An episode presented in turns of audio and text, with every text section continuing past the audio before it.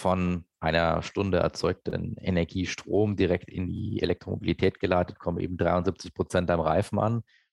Bei einem Kilo erzeugten Wasserstoff kommen 22 Prozent am Reifen an.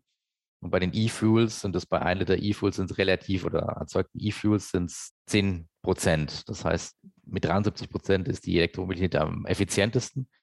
Ist umgerechnet in Windrädern, wo sie halt ein Windrad haben für einen E-Lkw, brauchen sie letztendlich drei oder vier Windräder für einen Wasserstoff oder eben acht Windräder für die E-Fuels. Gesprächsstoff, der Forschungspodcast der Hochschule Fulda, für alle, die mitreden wollen. Hallo und herzlich willkommen zu Gesprächsstoff, dem Forschungspodcast der Hochschule Fulda, für alle, die mitreden wollen. Wie schaffen wir die Energiewende? Ein Hebel ist der innerstädtische Schwerlastverkehr, also alle Lkw, die täglich durch unsere Städte fahren, um Waren von A nach B zu transportieren. Würden wir für diese Transporte Strom statt Diesel einsetzen, wäre es in unseren Städten nicht nur viel leiser, wir könnten auch einen großen Teil CO2 einsparen. Das Problem ist nur, wie genau die Infrastruktur dafür aussehen muss, wie die Unternehmen ihre Flotten umrüsten können und wie das möglichst effizient realisiert werden kann, dazu gibt es bisher kaum Realdaten. Diese werden nun im Rahmen eines Projektes der Hochschule Fulda gesammelt. Dafür fährt derzeit ein mit Messinstrumenten ausgestatteter E-Lkw durch die Rhein-Main-Region, genau beobachtet von Wissenschaftlern unter Anleitung von Professor Dr. Boris Zimmermann. Praxispartner des Projektes ist der Baustoffhändler Stark Deutschland. Am 28. Juni, einen Tag vor unserer Aufzeichnung, hat der LKW einen Halt auf dem Campus gemacht. Eine besondere Gelegenheit, bei der Professor Zimmermann den E-LKW unter anderem aus seinen Studierenden präsentieren konnte.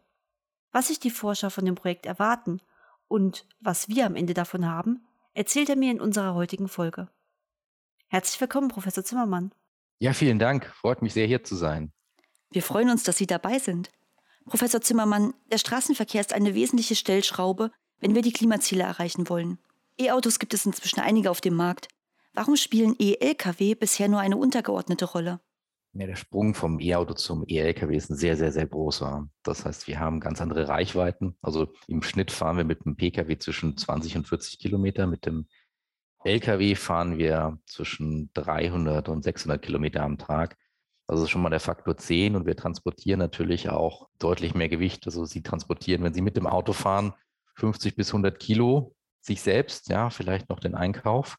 Und ein Lkw im Schwerlastverkehr kann man sagen, wir haben ähm, 12 bis 26 Tonnen Transportgewicht. Und ja, im Schnitt kann man sagen, so 20 Tonnen äh, über einen großen, großen Daumen gepeilt. Das heißt also, ähm, das ist das äh, X-fache. Und insofern ist natürlich die Leistungsanforderung an dieses Gerät ein ganz anderes. Und das ist genau die Schwachstelle der Elektromobilität. Wenn wir jetzt mal bei Elektromobilität bleiben, wir hatten vor einigen Jahren noch große Schwierigkeiten mit den PKWs entsprechende Reichweiten zu erreichen. Wir sind jetzt gerade an diesem sogenannten Break-Even, dass wir diese 400, 500, 600 Kilometer Reichweite schaffen die zwar kaum jemand braucht, aber die eben für uns alle ähm, so wichtig sind. Oder sagen, wenn wir dann einmal im Jahr eben nach Kroatien oder sonst wo in Urlaub fahren, dann wollen wir aber unbedingt das mit dem, mit dem Auto machen. Ja, an die Diskussion können wir uns sicherlich alle noch erinnern, dass E-Autos ja nur 100 Kilometer schaffen und deswegen keine Alternative für Verbrenner sind und so weiter, ja. Das ist richtig, genau. Also das waren sozusagen die ersten Vorbehalte und die sind jetzt überwunden worden. Ähm, wir haben auch ein sehr großes Netz an Schnellladestationen. Also wir haben mittlerweile fast 150, 160 HPC, Hypercharge Stationen. Vor drei Jahren habe ich das mal in einer Fachzeitschrift gelesen, dass das theoretisch möglich ist und äh, man hat das aber so schnell umgesetzt und das zeigt einfach diese Entwicklung, die Dynamik dahinter, dass man da richtig begeistert ist. Ja? Und wenn man sich überlegt, also äh, Fachzeitschriften in diesem Bereich, im Autobereich, so folge ich auch sehr, sehr eng haben vor fünf, sechs Jahren sehr stark gespottet und das sozusagen als Rasenmäher auf Rädern äh, verurteilt. Und mittlerweile gibt es da eigene Zeitschriften, also eigene Ableger, die nur sich mit Elektromobilität beschäftigen. Also das heißt, da haben wir einen Riesensprung nach vorne gemacht. Das wusste ich allerdings, also vor fünf, sechs Jahren hatte ich schon geahnt, dass das kommen würde und habe mir dann gesagt, naja, also das Forschungsgebiet EKWs ist keins, was man sich, äh, wo man sich fokussieren sollte, weil das relativ gut besetzt ist. bei den Nutzfahrzeugen gab es das eben noch nicht. Und so haben wir den ersten, sagen wir mal, kann man wirklich sagen, ersten E-LKW der Welt nach Fulda geholt, wo uns auch netterweise der Herr Al-Wazir besucht hat und haben natürlich diesen Prototyp ausgiebig getestet. Und das war nun eben ein Prototyp. Das jetzige Fahrzeug ist ein serienreifes Fahrzeug, das schon sehr, sehr viel mehr Anerkennung erfährt. Also ich kann nur ein Beispiel sagen. Ähm, wir waren am Samstag mit acht, neun gestandenen Berufskraftfahrern. Also es waren keine Innen, es waren tatsächlich nur Berufskraftfahrer. Und die waren aber sehr skeptisch. Also, oh je, ja, was kommt da jetzt? Und dann sind sie einmal gefahren und dann waren die total begeistert. So nach dem Motto, da kann ich den Porsche damit davon fahren. Also diese Atmosphäre, die wollen wir eben weitertragen. Und es ist natürlich nicht nur noch der, das der emotionale Faktor, sondern für uns ist ja wesentlich, dass wir diese, die Hard Facts, das heißt, was kann das Fahrzeug, was kann das äh, erreichen, wie teuer ist das Ganze, ist es überhaupt wirtschaftlich und so weiter. Das sind unsere Kernziele, denn letzten Endes die Anwender, die Logistikunternehmen, interessiert nur die Einsatzfähigkeit. Ja, alles andere ist für sie nicht, nicht relevant. Ich erinnere mich aus unseren ersten Gesprächen über E-Lkw, dass ja auch in der Debatte war, ob man vorhandene Lkw zu E-Lkw umrüsten kann. Der Lkw, den Sie jetzt benutzen, ist ein kompletter Neubau, oder? Ja, also ich habe es gestern gesagt, es sei also ein, ein Diesel-Lkw, der, also er, er, denkt, er sei ein Diesel-Lkw, ist aber ein E-Lkw. Also okay, wie geht das? Sie müssen sich das so vorstellen, dass wir bestehende Plattformen haben, die sind ja alle auf äh, Diesel ausgerichtet und die ganzen Netzwerke, also CAN-Bus, in diesem System, die Elektroniknetzwerke, die verstehen nur Diesel. Ja, also die kennen das nicht. Äh, das, das hat man dann mit mühsams umprogrammiert, sodass die natürlich das äh, wissen. Sie haben jetzt eine Batterie und da kommt die Energie her. Aber im Grunde genommen noch sind das Diesel-LKWs, die jetzt natürlich vom Serienhersteller entsprechend genommen worden sind und ähm, sozusagen umgebaut worden sind. Das sind aber immer noch Einzelanfertigungen. Es sind Kleinstserien, kann man sagen. Aber der nächste Schritt, das sind 2024, 2025, haben wir dann wirklich auch abgestimmte E-LKWs, so wie wir derzeit eben auch E-Autos haben. Das merkt man aus noch. An der einen oder anderen Stelle ist es noch ein bisschen ruckelig, aber es ist, für uns ist es ein Quantensprung. Also für mich ist das, was ich jetzt gesehen habe, ein Quantensprung zu dem, was man vor vier, fünf Jahren als Prototyp hat. Mhm. Wir reden ja von Schwerlasttransporten. Da unterscheiden wir zwischen innerstädtischen und außerstädtischen Schwerlasttransporten. Ihr Projekt beschäftigt sich nur mit innerstädtischen Schwerlasttransporten, richtig? Also wir sagen Nahverkehr, ja, Nahverkehr. Das heißt also, wir sehen so 50 bis 100 Kilometer Umkreis, also Tourenlängen zwischen 200 und 300 Kilometern. Betrachten natürlich so Verteilverkehre, sprich wir haben Auslieferungsverkehre von Zentralen, in dem Fall Baustoffhändler, ja, die sagen wir, wir brauchen jetzt die Fliesen an diesem Ort, ja, das heißt also, die fahren dann 40, 50, 60 Kilometer und beliefern eben, sagen wir mal, den Großraum Rhein-Main oder Großraum Frankfurt. Insofern, das sind die prädestinierten Ziele, weil da haben wir eben diese etwas kürzeren Reichweiten. Wir haben es immer, dass das Fahrzeug wieder zurückkommt an den Standort, kann da, da geladen werden, hat eben regulär eine Pause von 10 bis 12 Stunden. Das sind ideale Einsatzbedingungen. Und da haben wir große Erfolge erzielt. Also das funktioniert sehr gut. Ja, der erste, das erste Jahr ist rum. Das Fahrzeug funktioniert sehr, sehr gut. Das ist in dem Fall, das darf ich sagen, die Firma Stark Deutschland GmbH, die sich entschlossen hat, ein zweites Fahrzeug anzuschaffen. Und das ist natürlich schon, also wenn man das vergleicht vor fünf, sechs Jahren, hat also das niemand erwägt, dass sich nochmal ein Fahrzeug zu kaufen. Und jetzt sind die also so begeistert und sagen, das funktioniert. Ne? Warum sollen wir unsere Flotte nicht umrüsten? Und genau daran forschen wir ja auch. Welches Einsparpotenzial sehen Sie denn, wenn wir die Schwerlasttransporte ersetzen können? Also heute beim jetzigen Strommix rede ich immer so von 20 bis 40 Prozent. Das ist ja eine so grobe Angabe. Wir haben den deutschen Strommix, der wird immer etwas in Anführungsstrichen grüner. Also wir haben mehr erneuerbare Energien. Das Wachstum ist zwar langsam, aber es findet immer noch statt. Und das Zweite ist, es ist natürlich sehr davon abhängig, wo fährt das Fahrzeug, welches Gewicht fährt das, wie fährt der Fahrer das Ganze. Wir haben immer die Parameter Höhenmeter, Gewicht und äh, Fahrverhalten und Temperatur, das ist ganz wichtig. Das sind so diese Parameter, die wir prüfen und an denen wir sehen können, okay, also hier haben wir diesen Verbrauch, da haben wir diesen Verbrauch und entsprechend werden wir hier mit dem E-LKW 150 Kilometer weit kommen und auf dieser Tour, wenn wir 250 Kilometer weit kommen, weil zum Beispiel im Durchschnitt wesentlich weniger Gewicht gefahren wird. Und das hilft natürlich dann den Unternehmen zu sagen, okay, wir können jetzt 60, äh, 70 Prozent unserer Flotte ersetzen durch E-Fahrzeuge. und damit eben 20 bis 40 Prozent im Schnitt einsparen. Das können wir natürlich dann ganz genau berechnen. Wir sind eben da momentan sehr abhängig vom Strommix und das ist natürlich auch schon wieder die Gretchenfrage. Aber wir sparen ja nicht nur CO2, wenn wir auf E-Lkw umrüsten. Es wird in unseren Innenstädten ja auch viel leiser. Das heißt, wir alle haben wirklich eine ganze Menge davon. Das ist richtig. Also man sieht es in unseren, in unseren Videos, ist, dass wir, oder wenn wir mal Lärm zum Beispiel, wir haben natürlich, darf nicht vergessen, noch das Abrollgeräusch, also das, das wird bleiben. Wir haben auch so ein Startgeräusch, aber der Fahrer selber sagt, es ist unglaublich angenehm, weil es leise ist, weil dieses, dieses Rattern nicht da ist. Fahrzeuge werden ja oft bei Verteilverkehr nicht ausgeschalten, sondern die sind eben noch an. Das heißt, man steigt ein in ein lautes Fahrzeug, man steigt aus und es ist laut draußen.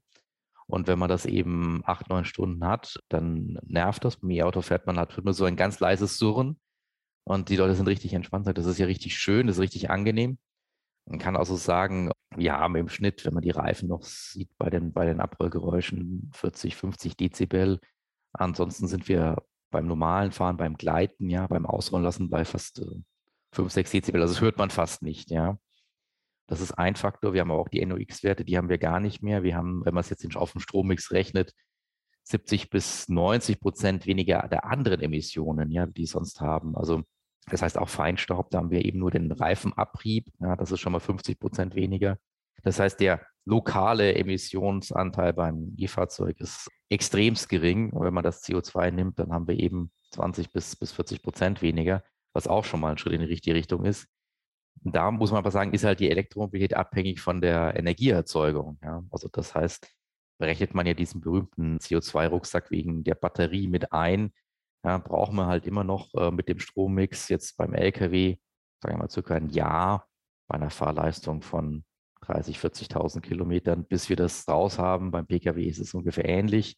Das wird besser. Ja, ne, setzen wir jetzt rein Ökostrom rein, sind wir in wenigen Monaten quasi CO2-neutral. Das ist an sich ein Quantensprung. Sie haben gerade von NOx-Werten gesprochen. Was genau ist das? Stickstoffdioxid, genau die Stickstoffoxide, die dann äh, vermieden werden. NOx heißt eben Stickstoffoxide. Alles klar, danke für die Einordnung. Welche Informationen brauchen Unternehmen denn, damit sie entscheiden können, ob und wie sie ihre Flotte umrüsten?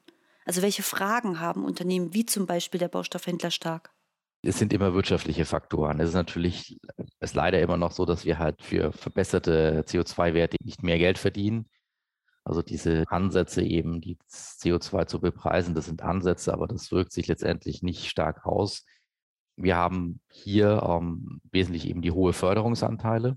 Das heißt, die sagen sich, kann ich das also mir leisten? Ja, ist es nur ein Marketing-Effekt? Also das heißt, ich muss die vollen Mehrkosten so einen einfachen Vergleich, so ein Fahrzeug kostet 350.000 Euro, ein Standardfahrzeug, ein Dieselfahrzeug 100.000. Das sind 250.000 Euro mehr Investitionen. Das sind bei zehn Fahrzeugen wären das 2,5 Millionen. Wird das vom Staat gefördert? Das wird gefördert. Also wir müssen dazu sagen, wir hängen derzeit an jedes E-Fahrzeug, an jedes Wasserstofffahrzeug mindestens 200.000 Euro hin. Bei Wasserstoff ist es noch deutlich mehr, da sind es 300.000 bis 400.000 pro Fahrzeug. Ja. Äh, da war 80 Prozent der Mehrkosten gefördert werden, aber man bekommt sonst die Fahrzeuge nicht in den Markt. Also dass man diesen Markt anschiebt, dass man sagt, okay, wir haben hier äh, die Aufgabe, so dass diese Kleinserienproduktion, die ist extrem wesentlich, dass die angeschoben wird, weil sonst eben die Entwicklung nicht stattfindet. Okay. Ja, insofern ist das sozusagen einer der Hauptgründe. Dann mit den Echtzeitbetrieb kann man zumindest ein bisschen wirtschaftlicher werden, weil eben jetzt derzeit die Dieselpreise exorbitant hoch sind und die Strompreise jetzt nicht in der Form gestiegen sind. Insofern hat man hier auch noch ein kleines Delta, das dazu beiträgt, dass es jetzt über fünf, sechs Jahre wirtschaftlich wird. Aber der, der Planungshorizont von den ähm, Unternehmen ist drei Jahre. Dann rechnen sie eigentlich, dass dieses Fahrzeug ähm, auch über Sonderabschreibung dann quasi keinen Wert mehr hat und man kann es bis zu fünf Jahre fahren. Danach ist ihm die Garantie von der Batterie weg. Man könnte es auch noch ein sechstes Jahr fahren und dann eben auf gut Glück. Dazu muss man dann auch natürlich rechnen. Also Dieselfahrzeuge halten sieben, acht Jahre durch, äh, vielleicht das neunte Jahr, gehen dann in den Zweitmarkt, gehen vielleicht sogar noch in den Drittmarkt. Das heißt, da kommt nochmal ein Kostenfaktor dazu. Ansonsten glücklicherweise sind diese Fahrzeuge jetzt, was die Einsatzfähigkeit anlangt, das heißt die Ladung, genau gleich mit Dieselfahrzeugen. Das hat man der, hat der Gesetzgeber Gott sei Dank nachgebessert. Da hat man jetzt keine Einschränkung mehr. Was noch wesentlich ist, ist das Einsatzgebiet. Das ist ja auch eines unserer wesentlichen Prüfungen, dass wir jetzt sagen, jetzt hast du zwar einen E-LKW, aber du brauchst jetzt quasi noch einen zweiten Diesel, damit du die Touren abwickeln kannst, dann hast du natürlich nicht nur den, ein riesen Kostenproblem, sondern dann hast du ja auch noch ein Ökoproblem. Das wollen wir vermeiden. Das heißt, wir wollen Flotten sauber ersetzen. Das heißt, wenn wir Fahrzeuge ersetzen, sind die dann eins zu eins und nicht eins zu zwei, ja, dass er sagt, naja, das brauche ich aber noch so einen Restdiesel. Das gelingt uns. Ja. Es ist langsam, es geht langsam voran.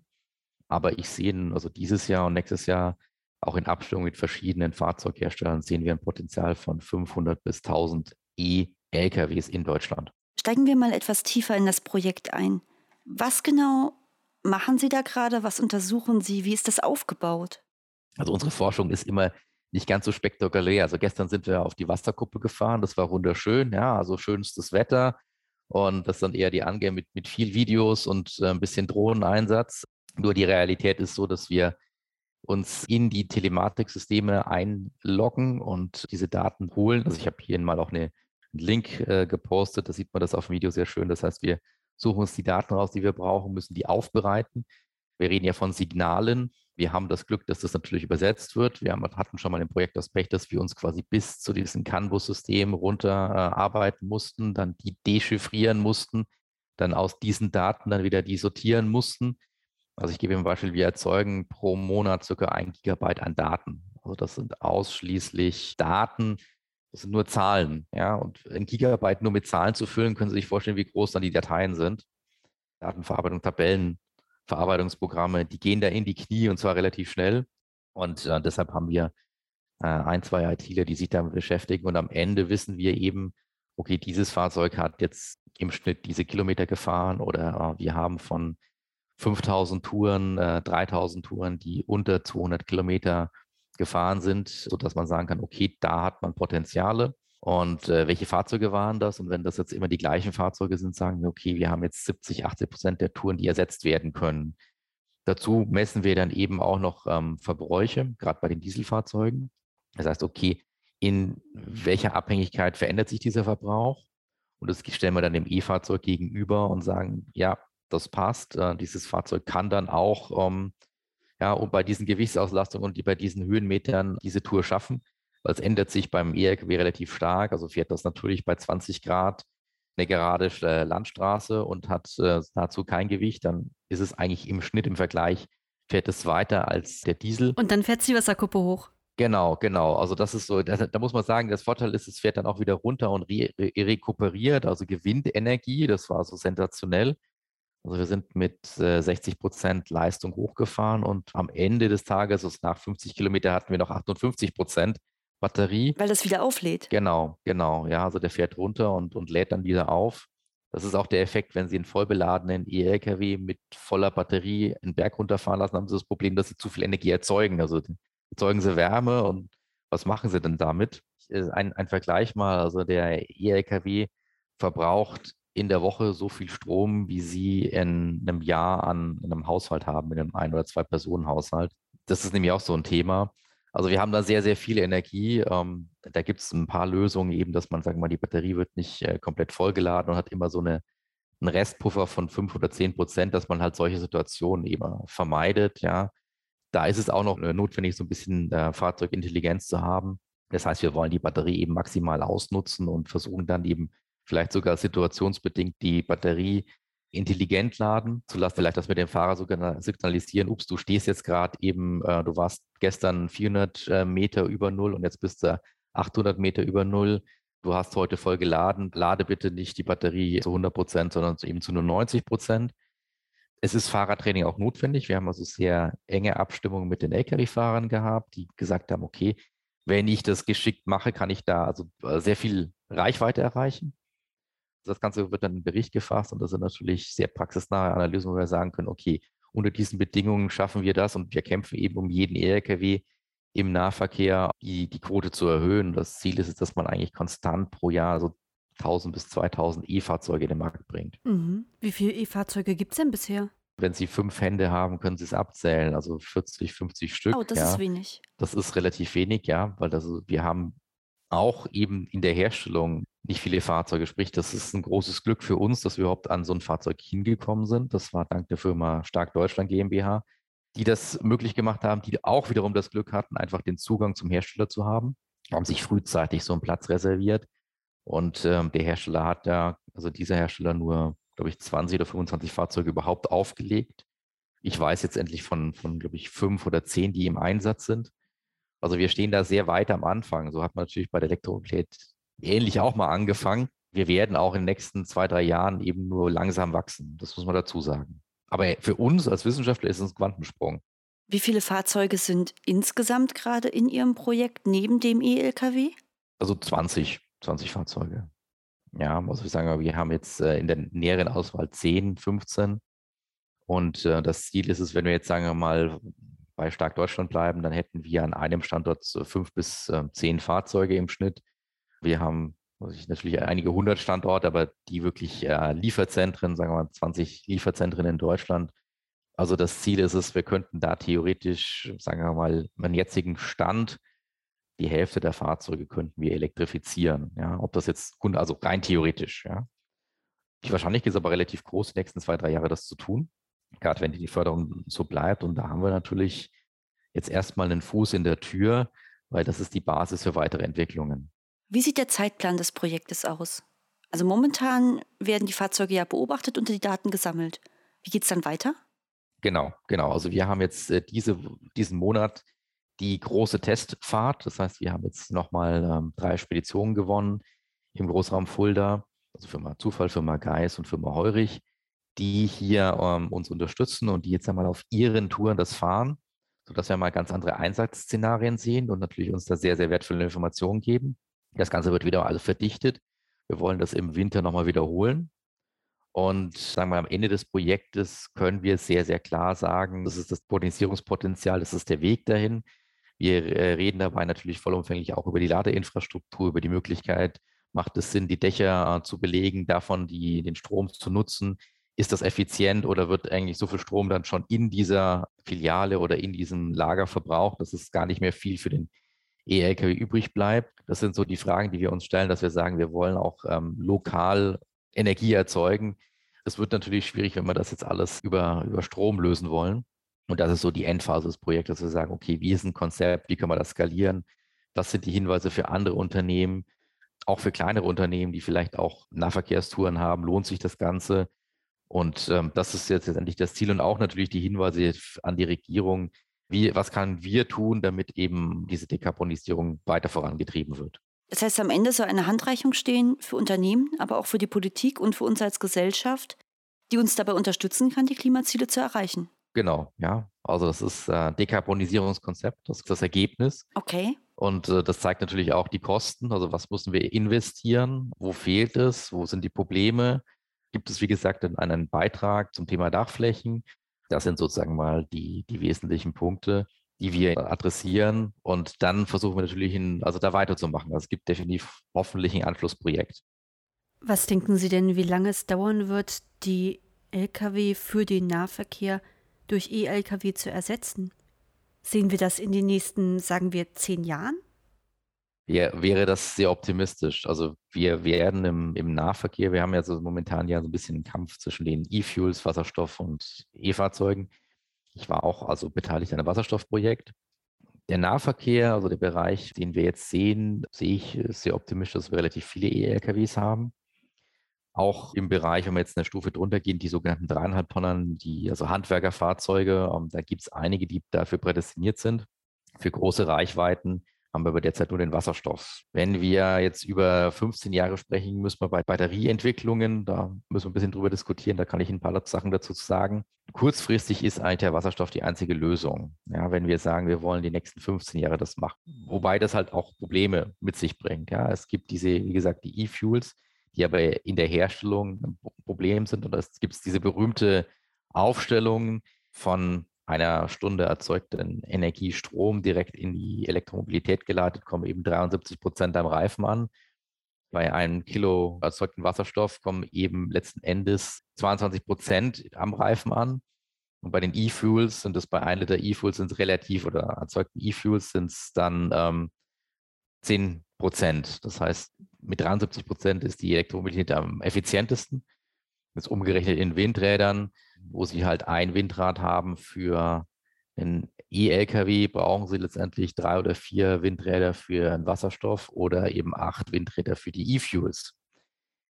Es gibt natürlich jetzt verschiedene Methoden, also eins wiederum, um über diese Abfälle dann E-Fuels zu erzeugen. Jetzt muss man was sehen, wenn man jetzt aus Biogas, ja, wir haben ja so Biogasanlagen, die sind ja so weit, dass die sagen, wir haben hier ein Gen-Maisfeld, ja, das tun wir abroden und dann schmeißen wir das ins, ins Biogas. Also das heißt, das hat halt alles seine, seine Nachteile. Also letztendlich das Effiziente ist halt, Strom direkt zu nutzen. Wir haben eben gewisse Verluste über die, die Wechselrichter und vielleicht die Netze, aber grundsätzlich ist das äh, hocheffizient. Der Wirkungsgrad der Fahrzeuge ist eben sehr, sehr hoch. Nur was wir haben, ist halt ein Reichweitenproblem. Ja, also wir kriegen einfach nicht so viel Energieintensität her. Hersteller sagen, wir werden jetzt die Feststoffbatterie nutzen, dann haben wir eben die doppelte Reichweite. Das ist auch ähm, okay, aber wir brauchen jetzt, sagen wir, 600, 700 Kilometer für Sattelzugmaschinen, also für große 40 Tonner. Derzeit bräuchten wir dann eine Batterie mit zwischen 800 und 1000 äh, Kilowattstunden Leistung. Ist, die Batterie ist derzeit wäre so groß wie ein Kleinwagen. Ja, das kann man zwar irgendwie ein bisschen verteilen. Es gibt auch da Lösungen oder intelligente Lösungen. Auch die habe ich im Petto. Aber im Grunde genommen wird es schwierig. Ja, also das heißt, da wird die Batterie halt extremst teuer. Und dann das nächste große Problem, wir haben schon eine Herausforderung und keine kleine, die E-Fahrzeuge alle zu laden. Da gibt es Dinge, da habe ich auch dazu, jetzt gibt es zwar Kritiker auch eine Lösung dazu, aber bei den E-LKWs ist es noch eine ganz andere Herausforderung.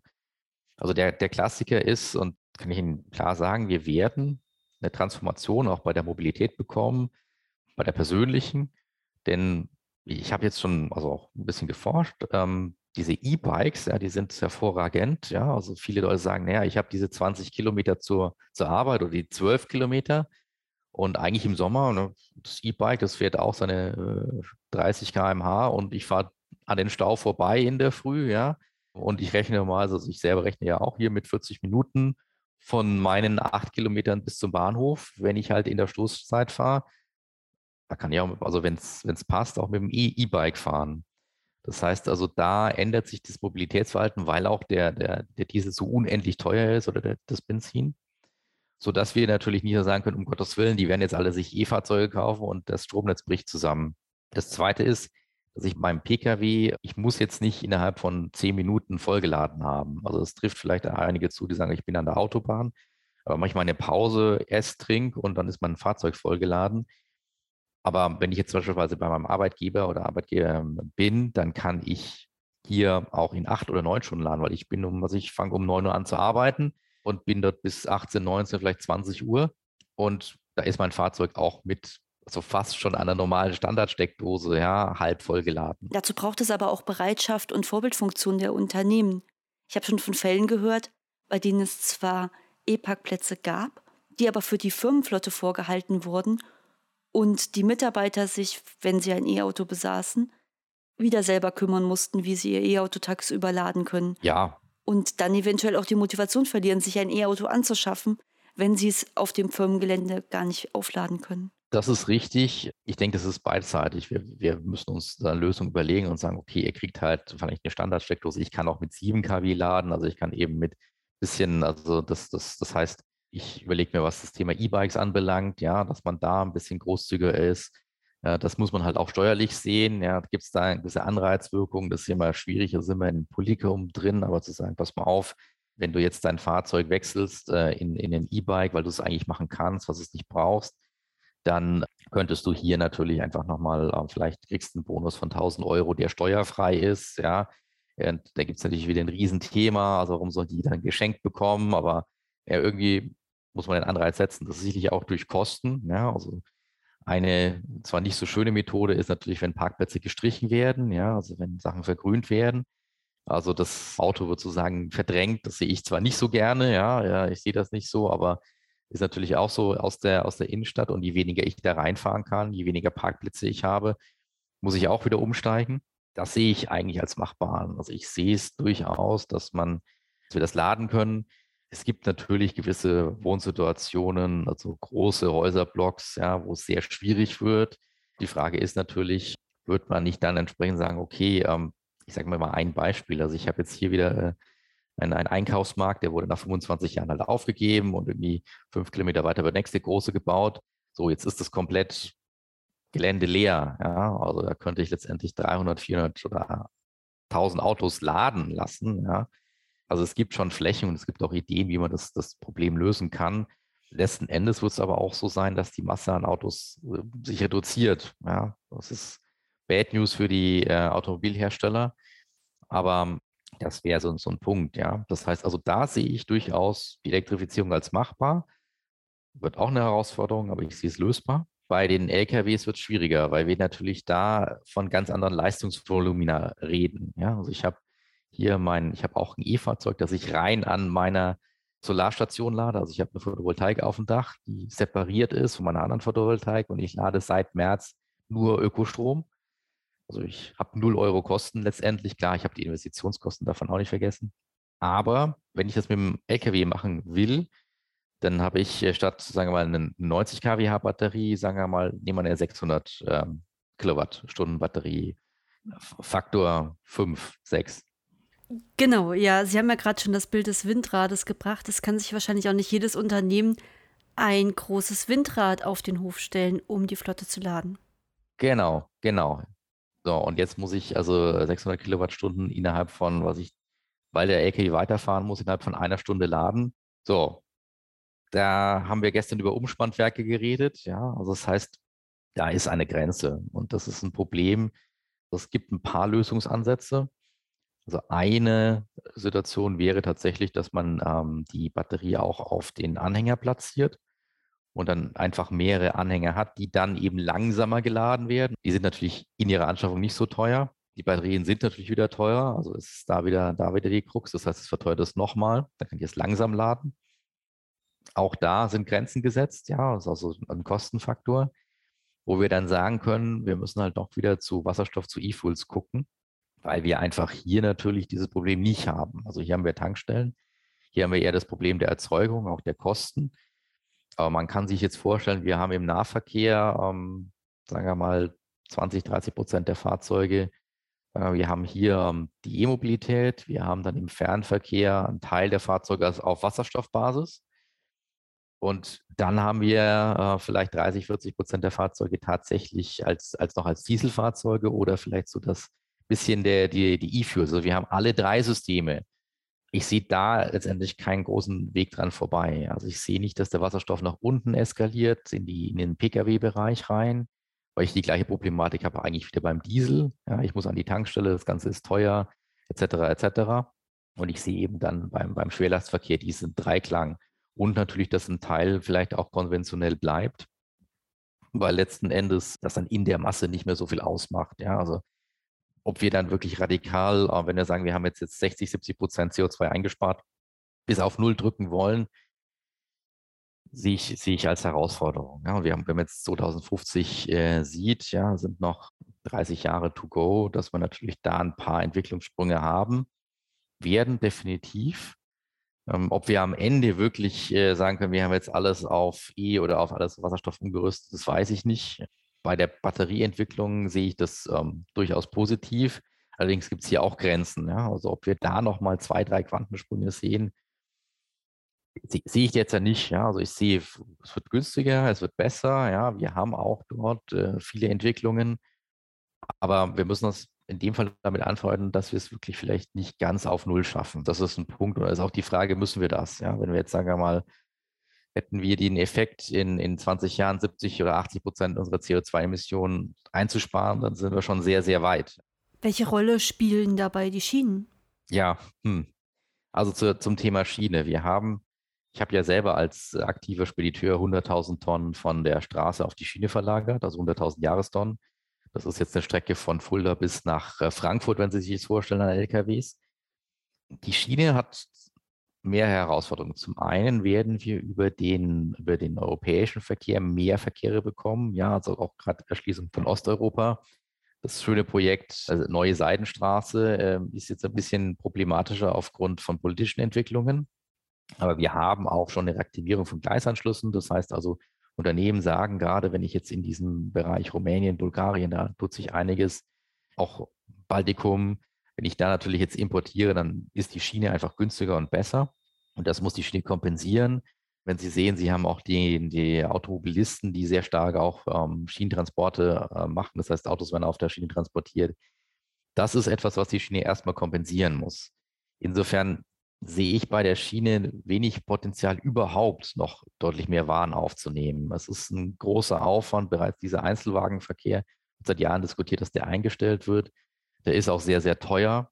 Es gibt ein paar Projekte, das Thema rollende Landstraße, das funktioniert in äh, Schweiz und Österreich sehr, sehr gut, weil dort natürlich die Infrastruktur ausgebaut worden ist und wir eben nicht in der Lage sind, ähm, also ein beispielsweise den, den Anschluss an den St. Gotthard-Tunnel, der sollte eigentlich schon vor drei Jahren hergestellt sein und unsere Zielgröße jetzt 2030, 2034. Das heißt, wir brauchen ewig lang, wir schaffen das nicht ähm, umzusetzen wir bräuchten halt gigantische Infrastrukturprojekte, um dort natürlich mehr zu leisten. Was wir aber an dem Fall nicht unterschätzen dürfen, wir sind zwar ein Transitland, dieser Verkehr macht aber nur 20 Prozent aller Verkehre aus. Der meiste, also sagen wir 50 Prozent aller Verkehre ist halt der Nahverkehr. 150 Kilometer, 200 Kilometer, die ganzen LKWs, die sagen mal, die ganzen Baustoff-LKWs, da kann die Schiene eigentlich äh, gar nichts leisten. Das heißt also, selbst bei 200, 300 Kilometer wird es sehr, sehr schwierig. Wir reden eher so auf 400, 500 Kilometer mit großen Massengütern, also mit, äh, mit einer großen Masse, die auch sehr ähm, äh, zeitunkritisch ist. Da ist es äh, sehr, sehr schwierig. Wir haben jetzt, jetzt schon überlastete Terminals, das ist schon relativ voll. Also wir müssten große Infrastrukturprojekte fahren. Ja, und ob ich die noch mit, mit meinen, also ich bin zwar erst 46, wird 47, aber ob die noch äh, die Realisation erlebe, ja, das, das glaube ich nicht. Also die Indischen hat die Schiene nicht das, die Kapazitäten, das ähm, entsprechend aufzunehmen. Und selbst dann wäre das nicht der große Effekt. Ich habe einen Vorlauf, also ich muss immer hin zu einem Terminal, da muss ich den Hauptlauf oder den Nachlauf. In der Zeit ist der LKW eigentlich schon dreimal da gewesen, weil die Strecke einfach gar nicht so weit ist. Ja? Also diese, diese Schiene hat einfach ähm, nicht das, das Potenzial. Wir sind jetzt noch nicht in den USA oder Australien, ja, wo wir jetzt sagen wir einfach mal 1500 Kilometer fahren bis zur nächsten großen äh, Zentrale, ja, wo ich alles in diesen großen Städten geballt habe, sondern wir haben halt viele Regionalcenter, Regionalstädte. Wir haben dann da ein Zentrum, da ein Zentrum. Wir sind äh, in der Industrie stark äh, diversifiziert, ja, auch in der Lokalisation, in der Geografie, also ganz Europa, sodass wir einfach äh, diese, diese Ströme nicht so einfach gelenkt bekommen, als wenn ich sage, ich habe jetzt zwischen äh, New York und Chicago, was ist ich, meine 2000 Kilometer und die muss ich halt statt mit dem LKW auf der Schiene überwinden. Und das ist in Deutschland oder in Europa nicht gegeben. Welche Auswirkungen hat der Krieg in der Ukraine derzeit auf Ihr Forschungsgebiet? Funktionieren die Debatten rund um unsere Energieversorgung als Katalysator oder bremst der Krieg auch Ihre Forschung hm, aus? Das, das ist eher ein Problem. Wir hatten eben ähm, angesprochen, also diese Seidenstraße oder eben die Ostentwicklung dass wir sagen können, wir würden jetzt vom Containerverkehr das ist verändern, wir würden auch die Stoffströme sich praktisch äh, zwischen Asien und Europa sich ähm, anpassen und dort auch der Verlagerung, die so ein bisschen entsteht, ja, weil wir alles, was wir an den Seehafen transportieren, müssen wir dann mit dem LKW wieder abtransportieren, ja, oder günstigsten Fall mit dem Zug. Wenn das aber schon auf der Schiene ist, dann könnten wir mehr in die Fläche transportieren. So, anderes Problem sind auch ähm, Mitarbeiter-Fahrermangel, also viele, die eben dann dort in der Ukraine sind. Das trifft es auch nochmal sehr stark. Die Versorgungsketten trifft es sehr, sehr stark. Also es ist äh, ein großes Problem und hat eigentlich fast ausschließlich, also nur negative Effekte auch für uns, sodass wir sagen können, ähm, es verschärft die Situation eher. Ja? Also das äh, Lieferkettenproblem, ja, das Herstellungsproblem, wir kriegen viele Materialien nicht mehr so einfach. Wir müssen umdenken in der Besorgung von Materialien. Und das wird das Ganze eher ne sehr, sehr negativ beeinflussen in der Entwicklung, weil ich natürlich viel längere Planungszeiträume habe. Ich sage, ich habe diesen Hersteller nicht mehr, ich habe nicht diesen Lieferanten nicht mehr, oder den kann ich in der Fall nicht nutzen. Stichwort äh, China, ja, wenn da auch noch eine Problematik auf uns zukommt, dann haben wir ein richtiges Problem. Ja, also es ist ja jetzt ähm, eins, sind wir wieder in der Logistik, diese alternativen Lieferanten, also den zweiten, den dritten, den vierten Lieferanten, äh, das Local Sourcing wird wieder wichtiger. Das hat vielleicht auch ein paar positive Beschäftigungseffekte, aber für die Entwicklung ist eher schwierig. Dinge werden deutlich teurer. Ja, und das ist natürlich für eine ähm, neue Technologie wie Elektromobilität oder Wasserstoff Gift. Ja. Wenn Sie drei Wünsche frei hätten, die die Politik in den nächsten 20 Jahren umsetzen soll, welche wären das? Also der erste Schritt wäre, die Förderung der einzelnen Bereiche deutlich zu verlängern. Das heißt also, dass man einfach lang Förderung braucht, damit sich das entwickelt. Das zweite wäre natürlich so ein bisschen eine Entbürokratisierung. Das bedeutet zum Beispiel äh, wieder einfach einen Markt bekommen hinsichtlich der Photovoltaik und der Windkraft, dass mhm. ich sagen kann, es gibt für diese Bürger Windkraftanlagen, die Bürgersolaranlagen, dass diese Verfahren einfach entkompliziert werden. Wir hatten eben vor, also ich war selber Teil, also ich war sehr aktiv in dem Bereich, habe viel gemacht in meinem Leben schon, einer Bürgerenergieinitiative, wo die Leute einfach ihr Geld genommen haben, wir machen das und man hatte einfach dann den politischen Drive dahinter. Da konnte plötzlich keiner dagegen sein, weil äh, jeder wollte mit dabei sein und äh, dann wurde das auch realisiert. Also wir haben momentan, also wenn ich sage, es kommt jetzt irgendein großer Konzern oder ein Staatskonzern und der holzt jetzt den Wald ab und dann bauen wir die Windräder, das ist natürlich nicht so begeistert, als wenn er sagt, hier, ihr könnt euch selber versorgen und ihr gebt euer Geld eben da rein. Ja, müsst dann eure Energie nicht mehr teuer kaufen zentral, sondern das ist alles dezentral. So haben wir eben den Photovoltaikmarkt eben ähm, gepusht, so ist der explodiert. Natürlich mit auch Übungen in Förderung, vielleicht nicht mehr ganz so Übungen fördern, aber einfach mal, ja, das, das wäre das zweite Entbürokratisieren. Und das, das dritte wäre auch hier der Wissenschaft mehr zuzuhören. Ja, also es geistern eben viele Themen, wie zum Beispiel jetzt wieder Verlagerung von der Schiene auf die Straße. Der Herr Aiwanger in Bayern äh, ist irgendwie Wasserstofffan. Also bis jetzt hat ihm noch keiner Elektromobilität vielleicht so richtig erklärt, dass man natürlich auch so, ja, wie sagen, so politische Hypes ein bisschen bremst. Ja, also da kann man sich als Politiker und Politikerin sich auch schon äh, verrennen, ja, weil man, also äh, ich sage mal das berühmte Wort Lastenräder, das hat alles seine Berechtigung, aber das hat auch seine großen Grenzen. Das erzeugt so Stigmata, ja. Ähm, also der eine will den Verbrenner unbedingt erhalten, was nicht sinnvoll ist und, und also ich rede mal so, man ja alle Politiker durchmacht, den Herrn Merz, ja, so von dem der Verbrenner und das wir müssen erhalten und wie toll das ist und Ingenieursleistung. Äh, viele Ingenieure und Ingenieurinnen haben darüber gelacht und gesagt, naja, sie haben doch schon längst andere Konzepte. Warum wird das jetzt hier politisch verteidigt? Ja, um halt irgendwie so ein bisschen diese Fridays for Hubraum äh, Leute auf seine Seite zu ziehen. Ja, es ist halt einfach so ein bisschen, ich verstehe es halt nicht. Also ich habe bei Fridays for Future manchmal mein, meine Probleme mit der Argumentation, habe das aber auch bei den anderen, dass es hier einfach ähm, ja, also etwas mehr Rationalität und ähm, mehr Wissenschaft gefragt. Und das wäre so mein dritter Wunsch, dass man einfach da äh, den Leuten, die seit Jahren sich damit beschäftigen, Praxis nachforschen, dass man die einfach mehr hört und äh, auch mehr Stimme gibt das ist halt nicht so spektakulär und so populistisch und man lässt es halt nicht so vermarkten und, und die Leute finden es nicht so toll, wenn sich jetzt zwei Politiker kabbeln und aber es ist halt diese kühle Pragmatik, die letztendlich auch sinnvoll ist und uns weiterbringt. Professor Zimmermann, vielen Dank für das Gespräch. Das war ein wirklich spannender Einblick. Gerne, gerne. Also vielen Dank, dass Sie mir zugehört haben. Und ja, wie es mit dem Projekt weitergeht, erfahrt ihr wie immer auf den Kanälen der Hochschule Fulda. Das war unsere letzte Folge für dieses Semester. Ich wünsche euch einen wundervollen Sommer und freue mich, wenn ihr auch im Herbst wieder einschaltet. Wenn euch dieser Podcast gefällt, bitte hinterlasst uns ein Abo, gerne auch einen Kommentar, schreibt uns eure Anregungen, Feedback oder vielleicht Wünsche, mit welchen Wissenschaftlerinnen und Wissenschaftlern wir uns mal unterhalten sollen. Wir hören uns im Herbst wieder und dann habe ich auch wieder spannende Themen für euch im Gepäck. Bis dahin.